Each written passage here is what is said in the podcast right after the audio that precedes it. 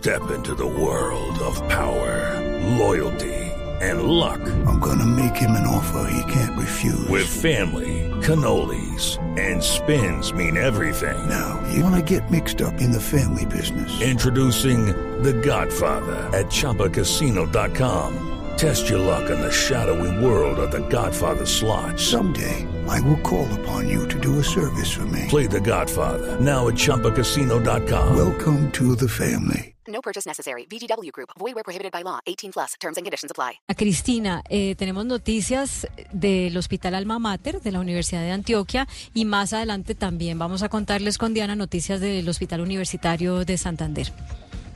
Sí, así es, eh, Claudia. Eh, resulta que pues dentro de toda esta crisis eh, de la salud hay un hospital que es el Hospital Alma Mater. ¿Qué es lo que nos eh, dicen de- del Hospital Alma Mater? Pues en primer lugar nos dicen que hay que pues generalmente el último año pues se han estado demorando hacen los pagos en el Siempre pues los pagos deberían ser el 30 y los están haciendo el día 10 de cada mes, o sea, 10 días después. Pero resulta que ahora en este mes lo que pasó fue que pagaron la prima, claro, porque era la obligación, pagaron la prima, pero no pagaron eh, el, todo el mes de noviembre. Solamente eh, pagaron una, eh, adeudan el 60% del salario, el 60% de la nómina la, la, la deben, porque pues no tienen dinero. El gerente eh, Julián Ramírez es pues el actual gerente y ayer pues ya lo llamábamos para consultar eh, qué era lo que estaba pasando, pues porque claro, hay los, los que son los especialistas pues dicen pues nosotros tenemos y podemos rotar en otros hospitales y de hecho muchos rotan en otros hospitales, pero los que son enfermeras, camilleros, eh, todo este tipo de personal pues dependen de, de este dinero para la Navidad y no se les ha pagado. ¿Cuál es la respuesta institucional? La respuesta del Hospital Alma Mater, que es lo que antes se conocía como la Clínica León 13, eh, dicen que ellos esperan giros de Sabia Salud, de Nueva EPS y de Sumi Medical. Por eso no han, hecho- no han podido hacer los pagos para terminar este pago de nómina, de ese, sen- de ese 60% que les falta.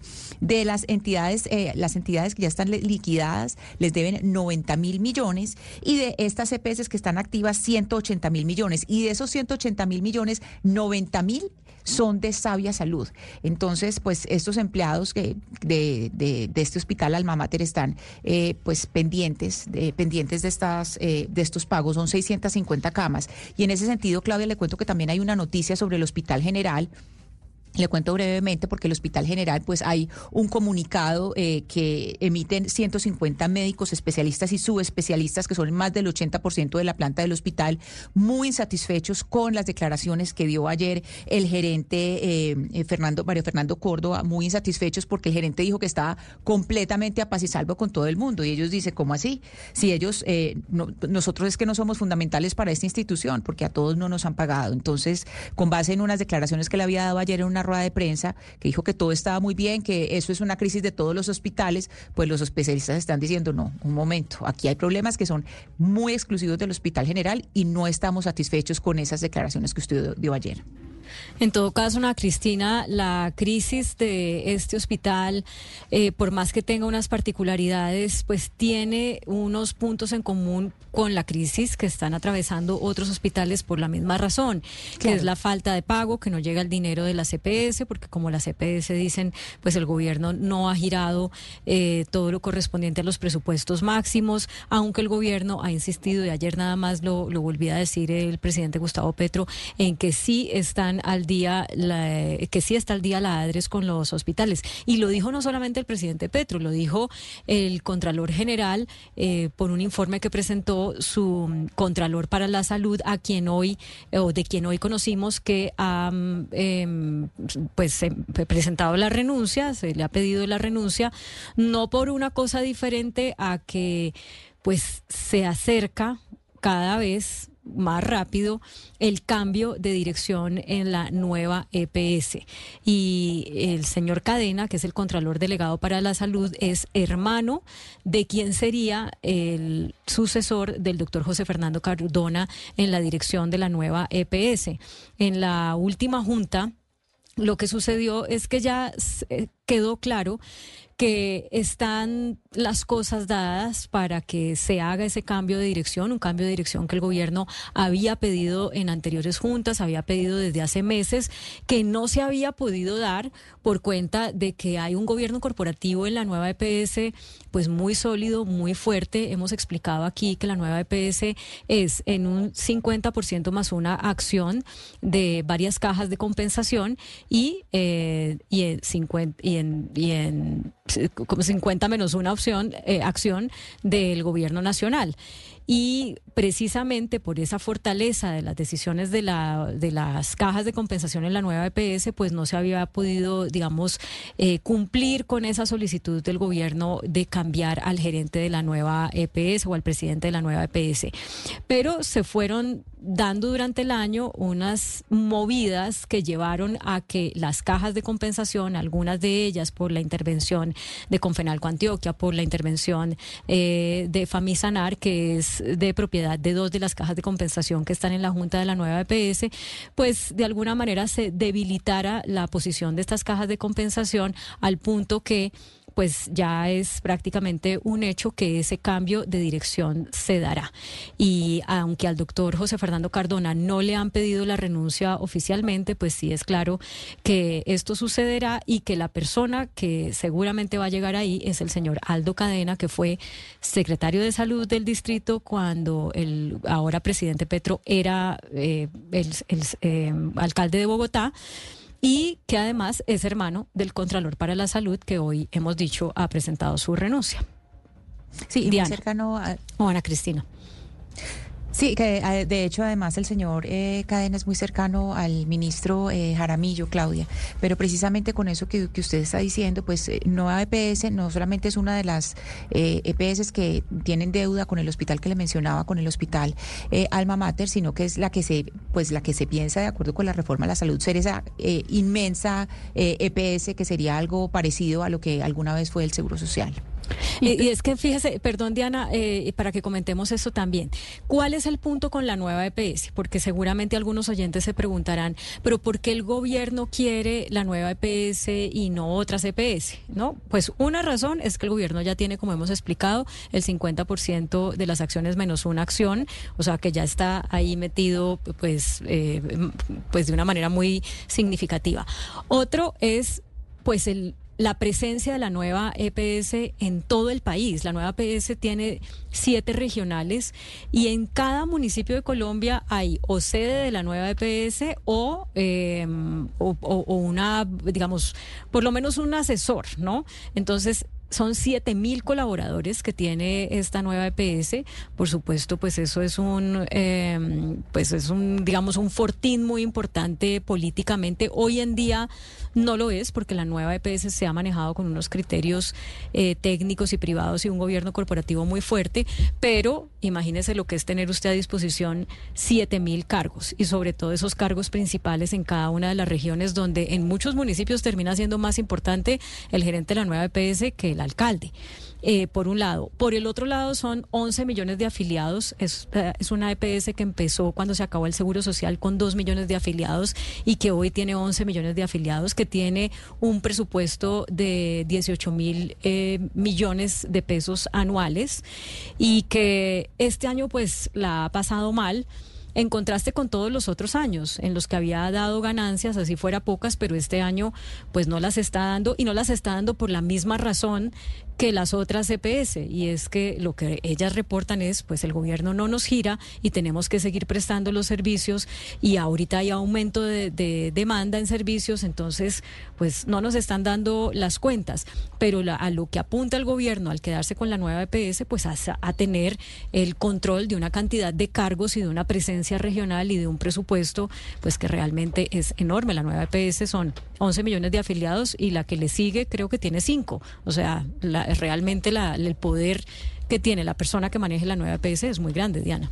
Sí, grandísimo, Claudia. Y y también tenga en cuenta usted eh, lo que mucho se rumoraba en el en el sector y que de pronto tenga mucho que ver con este cambio de presidente de la EPS y es que la gente de CAFAM no quiere una intervención de la, de la caja de compensación. Y sonaba mucho ese tema de una intervención a una de las entidades de una de las más grandes cajas de compensación. I'm Victoria Cash. Thanks for calling the Lucky Land Hotline. If you feel like you do the same thing every day, press 1. If you're ready to have some serious fun for the chance to redeem some serious prizes, press 2. We heard you loud and clear. So go to LuckyLandSlots.com right now and play over 100 social casino-style games for free. Get lucky today at LuckyLandSlots.com. Available to players in the U.S., excluding Washington and Michigan. No purchase necessary. VGW Group. Void where prohibited by law. 18 plus. Terms and conditions apply. Así que todos estos cambios se vienen dando y le voy a hablar de una coyuntura. Precisamente esta persona de la que usted habla, que es el delegado eh, de salud para la Contraloría, eh, sacó un informe del que le voy a hablar. Eh, Blue Radio desde hace mm, unos meses viene recibiendo una cantidad de denuncias sobre malos manejos en el Hospital Universitario de Santander. Estos malos manejos eh, comenzarían con, con muchas coimas que se estarían pidiendo y que estarían detrás de los contratos que se firman en un hospital que tiene un presupuesto cercano a los 318 mil millones de pesos. En Santander esa es una de las joyas de la corona. Ustedes saben que el cargo de alcalde, el cargo de gobernador y el alcalde de gerente de hospital es de los más importantes en las regiones. Pues Santander no se queda atrás y todos quieren la gerencia de ese hospital.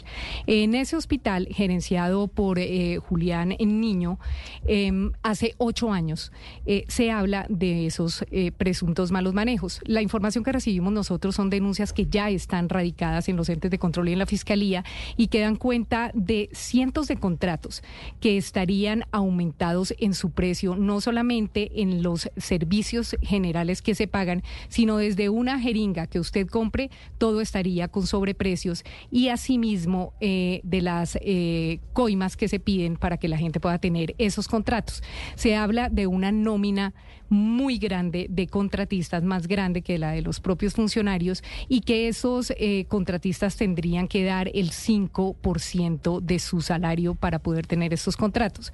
Se habla también de peticiones por parte de la gerencia de ese hospital que presuntamente le pediría a los contratistas que quieran tener un contrato en ese hospital con coimas que van desde el 15 y el 20%.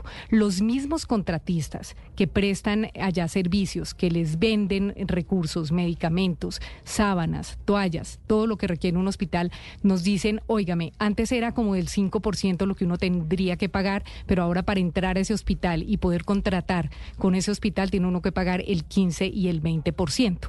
Nosotros dijimos, esto no puede, no puede estar pasando y nos pusimos a indagar y nos encontramos precisamente, Claudia, un informe de 153 páginas de la Contraloría General de la República. La Contraloría en ese informe llega a los 21 hallazgos fiscales y disciplinarios donde dicen que definitivamente algo está pasando en este hospital. Los hallazgos eh, van, como le digo, desde sobrecostos en algunos eh, medicamentos, en algunos insumos para el hospital y hay algunos hallazgos fiscales que le fueron remitidos eh, a la Fiscalía y disciplinarios que le fueron remitidos a la Procuraduría. ¿Qué nos llama la atención de todo esto? Esto es un secreto a voces en Santander. Eh, todo el mundo habla de ese tema, pero todo el mundo dice a esta familia niño nada le pasa y el señor Edgar Julián Niño tiene tanto poder en Santander que no pasa nada y que hay informes de la Contraloría de 2019, de 2018, de 2020 y como que nada pasa. Cuando yo hablé con eh, Julián Niño, gerente del Hospital Universitario de Santander, él me dice, mire, eh, periodista, ese informe no está en firme. El informe no está en firme y yo solamente hablo cuando el informe esté en firme y ese informe todavía no está en firme. Tan es así que la propia Contraloría le envió, y oiga esto, y oigan ustedes los de la mesa, porque yo sí esto no lo había escuchado jamás, un documento me envía el señor gerente del Hospital Universitario de Santander, donde me dice que la propia Contraloría le pide a la Procuraduría no proceder en el caso de los hallazgos disciplinarios en ese hospital porque este informe de 153 páginas que firma el señor Oscar Cadena es provisional, Entonces es un informe provisional. Yo he oído de informes de la Contraloría que obviamente se hacen hallazgos fiscales eh, disciplinarios y hasta penales y que ellos en algunos casos cuando revisan cada uno de los hallazgos pueden subsanar algunos de los temas. Entonces lo que yo me pregunto es, ¿por qué la Contraloría General delega a alguien más que es del sector eh, justicia para mandar una carta al, a la Procuraduría y decirle por favor quédese quieto con este tema hasta que saquemos el informe final. Así que estos micrófonos y acá en Blue estamos abiertos a hablar con el eh, señor Julián Niño, gerente del Hospital de Santander, para ver qué pasa en su hospital, porque sí son muchas las denuncias de corrupción dentro de la entidad y que sería bueno que le pusiera la cara al tema y también que la Contraloría nos explique por qué le dice a la Procuraduría que se detenga, que todavía no tome decisiones frente a nadie, eh, a ninguno de los funcionarios de este hospital hasta tanto no salga un informe final. Y estaremos pendientes del informe final, a ver, de todos estos hallazgos que tenemos en nuestra mesa de trabajo, cuáles quedaron sobre la mesa y cuáles no en el Hospital Universitario de Santander, Claudia. Diana, eh, me lleva usted a pensar de, sobre la discusión de mm, los días previos a que se aprobara la reforma a la salud en el Congreso, en la que varios congresistas pues denunciaron como un mico que en algún momento se intentó hacer o crear un artículo para que los gerentes de los hospitales no requirieran eh, un concurso, sino que pudieran ser elegidos libremente eh, por el alcalde de turno, nos imaginamos. Eso finalmente no quedó en el articulado aprobado en la Cámara, pero me lleva usted a pensar eh, en eso porque yo no sé si, si el gerente de este hospital fue elegido por concurso o no, pero uno se pregunta si así son las cosas con los controles que hay ahora, ¿cómo sería si no hubiera ese tipo de controles? Pero, pues es que yo no sé si él eh, fue por concurso o con esos concursos que yo siempre he dicho que esos concursos ya se sabe quién los va a ganar y sin embargo hacen el concurso y eh, contratan la universidad y hacen todo el, todo el show cuando al final ya se sabe quién va a ganar como va pasado con el concurso de Contralor y como está pasando por ejemplo ahora mismo con el concurso de personero de Bogotá. Pero mire Claudia, le digo una cosa, este señor Edgar Julián Niño que es muy conocido en Santander, su hermano, casualmente, es el que, el distribuidor de aguardiente antioqueño en el departamento. O sea, la plata de la salud que entra por rentas de licor, el distribuidor del aguardiente antioqueño en, en Santander es el hermano del gerente del hospital de Santander. O sea, es familia que tiene muchísimo poder, muchísimos recursos y lo que todo el mundo dice es eh, muchísimos amigos políticos, porque ellos llevan ocho años, son muy cercanos casi que a todas las campañas. Eh, cuando uno pregunta, pero ellos son, de qué casa política, entonces la gente dice, no, es que no sabemos porque ellos han estado con Aguilar, han estado con Tavera, han estado con, eh, con el gobernador de turno, ahí están ellos, con el alcalde de turno, ahí están ellos. Entonces uno dice, ese mico que pretendían meter no es tan mico porque finalmente eso es lo que se da. Esos cargos casi siempre los han nombrado o los concejales o los diputados o los gobernadores o los alcaldes. Bueno, y usted mencionó la, mm, la eh, que es distribuidor de la fábrica del, del aguardiente antioqueño, ¿cierto? Allá en Santander. Sí, en Judy was boring. Hello. Then Judy discovered ChumbaCasino.com. It's my little escape. Now Judy's the life of the party. Oh, baby, Mama's bringing home the bacon. Whoa, take it easy, Judy. The Chumba life is for everybody. So go to ChumbaCasino.com and play over 100 casino style games. Join today and play for free for your chance to redeem some serious prizes. ChumbaCasino.com. No purchase necessary. Void where prohibited by law. 18 plus terms and conditions apply. See website for details.